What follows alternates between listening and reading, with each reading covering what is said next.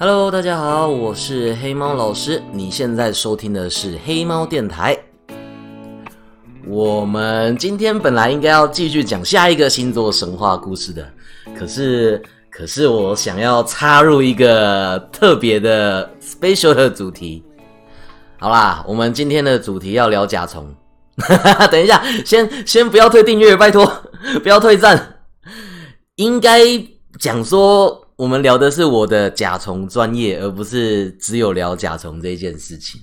哎，在未来可能会看情况聊一下我养的各种东西，其中可能会包括甲虫。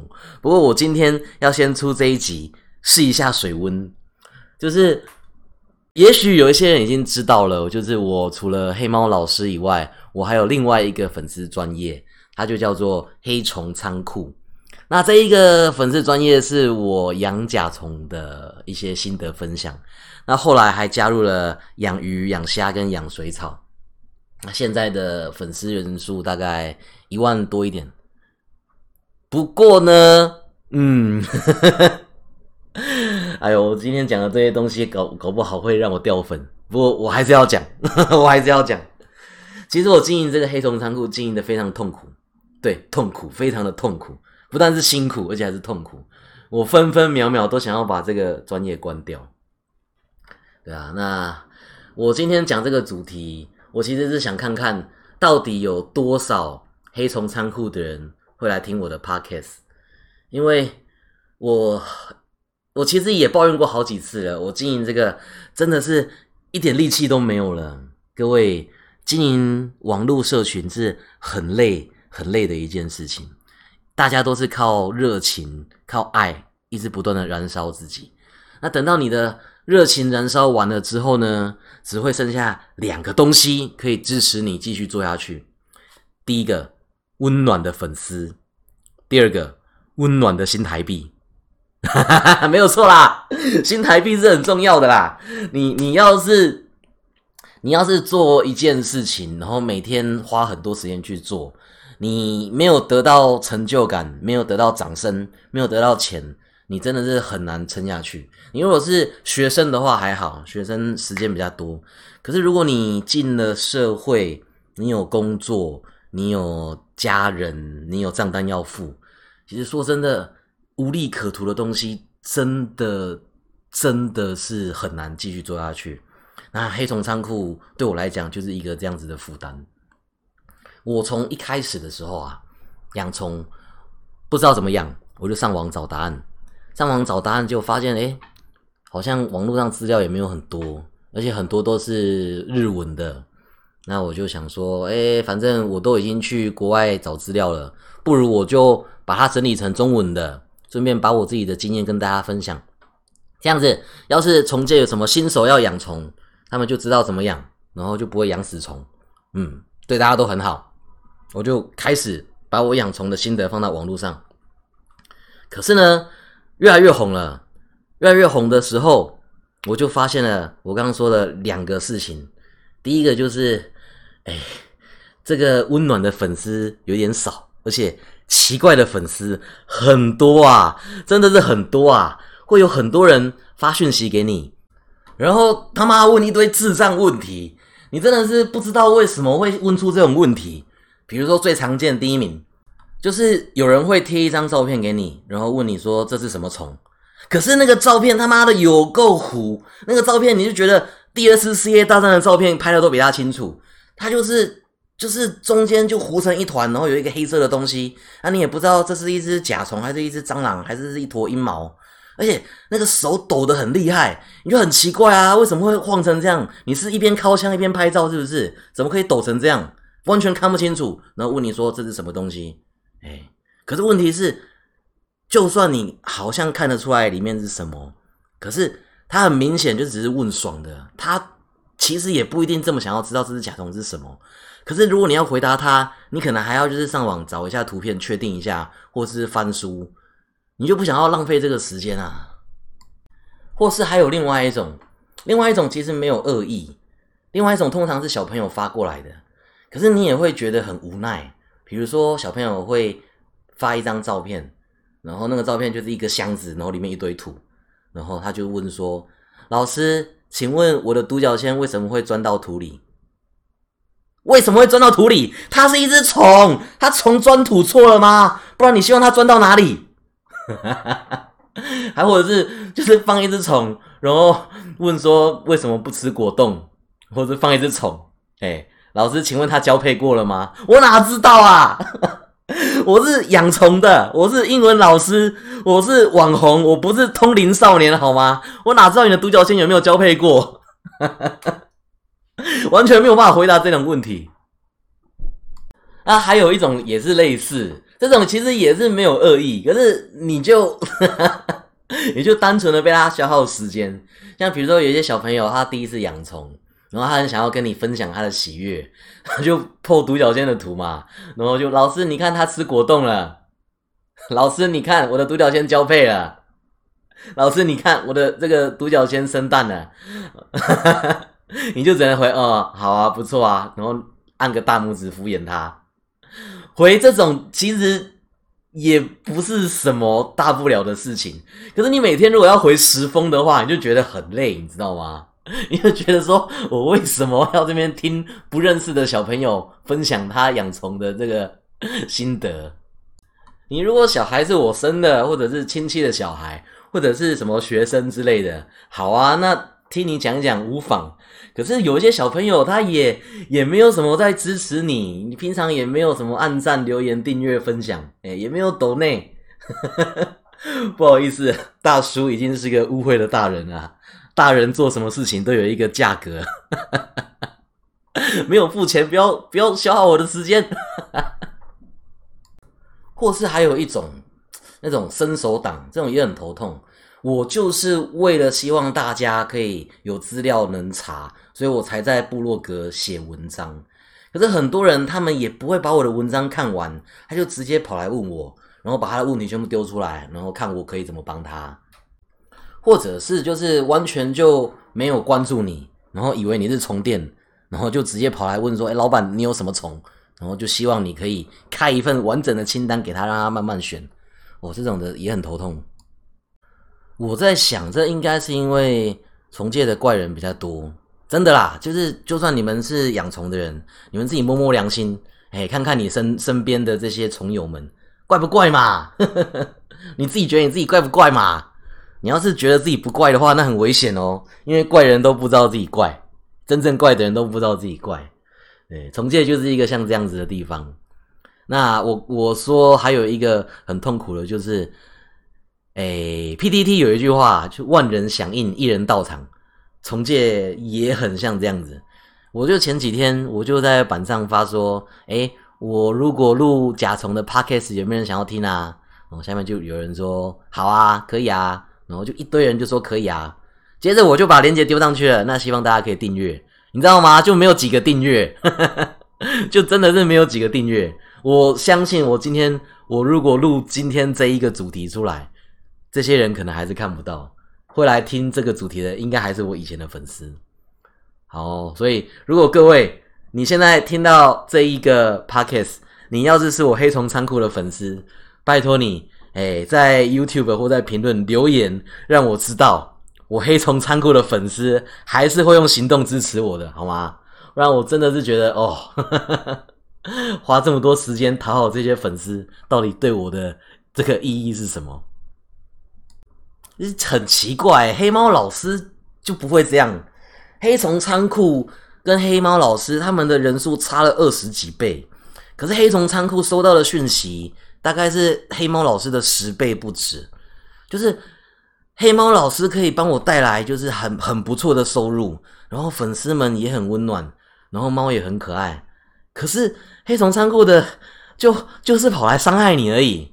我甲虫的东西写一写，写到我真的有点受不了了，我就写一些水族相关的，你知道吗？就是粉丝还会留言说不想看水族的文章，想要看甲虫的。我去其他地方，我那边讲历史故事，还会有人跑来酸说：“你就好好写你的甲虫文章就好了，你写这个历史故事干嘛？”你知道那个就心寒啊，心很冷啊。粉丝是这样做的吗？粉丝不是这样做的吧？像这样子的一个专业，我经营了五年多，我才接到第一个跟甲虫有关的，也不能是工商，应该讲说赞助。就是我有一天那个时候是月底，哎，我就收到一封信，就说这个黑猫老师常常看你的文章，哎，我觉得可以帮助你一些什么，不如这样好了，我每个月寄一箱土给你。哎，那个甲虫的土其实是还蛮贵的，一包可能要三百块，一箱有五包，所以等于是一个月有一千五的耗材赞助。一千五其实对我一个二十几万的网红来讲，真的是零钱而已。可是这是我黑虫仓库第一次靠甲虫拿到了赞助，我超开心的，我马上跳起来，然后跑去找黑猫助教，我说：“哎，我我要到赞助了，哎，我要到赞助了。”黑猫助助教看到我就是很开心，他就以为是很大笔的赞助，他也很开心，就跳起来，哇，真的假的？有多少？我就跟他讲说，以后每个月底我都可以收到一箱土。黑 猫助教那个眼神马上就像是看到蟑螂一样，想说我老公是怎样 每个月收到一箱土，为什么这么开心？老公是头脑有问题，坏了是不是？然后我跟粉丝讲，粉丝也在那边说不错啊，以后月底就可以吃土了。那个土其实是很厉害的土，那个土叫做 AK 墓穴，那是台湾养出最大长脊大兜的土。对，所以如果各位有在养甲虫的，考虑一下 AK 墓穴。这个又有一个可以讲了，我告诉你，如果有有人。跑来问网红说：“哎，请问有什么推荐的设备啊？有什么推荐的耗材啊？”通常我们当网红的有职业道德，都会讲先讲出就是赞助商的东西，然后再给一个评论，然后之后再讲一个就是好吧，不然我还推荐什么东西？可是 从借的人他听到你推荐的东西，他不一定会会买单呢。他有时候会直接跟你讲说：“你这个东西我不用，我要去用别的。”像比如说，我黑虫仓库一直以来有直接发工商给我的厂商叫做 AC 草影，AC 草影我也帮他写了很多水族的介绍文章。其实，在还没有接到工商之前，我也都是跟这一家买。我怎么会得到他们的工商？其实也很好笑，就是有一天那个马六跳到那个空纸箱。然后我就拍照上传，就他们的小编有看到，就跑来，哦，黑猫老师，你也是用我们家产品哦，不然要不要帮我们打一下广告啊？工商就谈成了。所以不论是公还是私，你只要是买水族相关的，我都会跟你推荐这一个 AC 潮影网络卖场。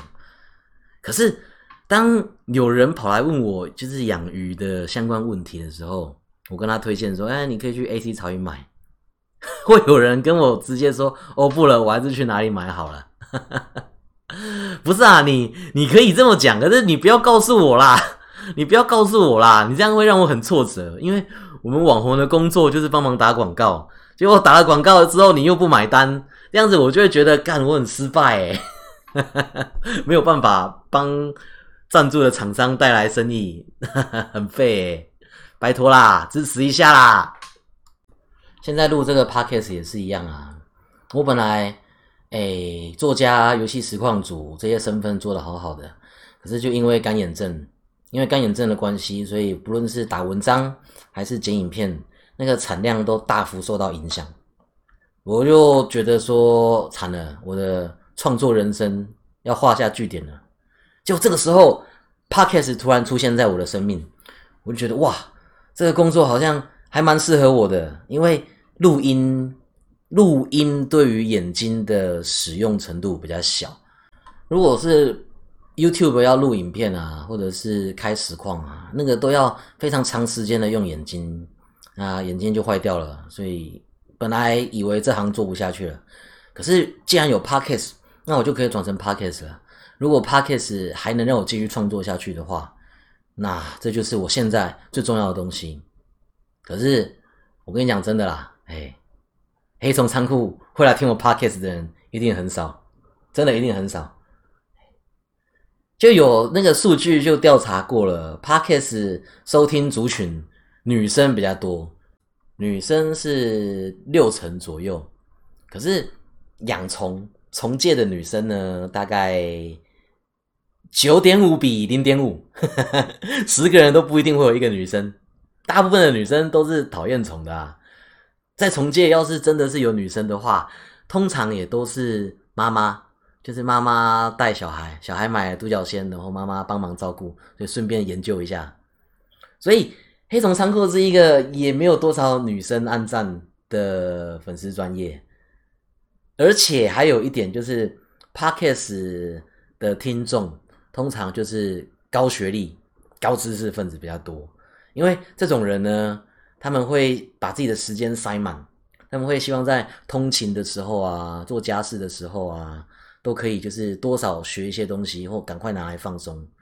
可是重介大部分都学生啊，我不是说重介低学历哦，低学历好像在在呛人，应该讲说重介是一个很年轻的族群，大部分都是学生，国中生很多，高中生很多，不然就是大学生，所以。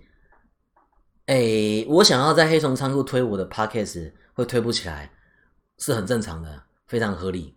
那我自己也是不抱期望，可是我还是想说试看看啊。也许，也许其实黑虫仓库有很多人默默在支持我，我不知道。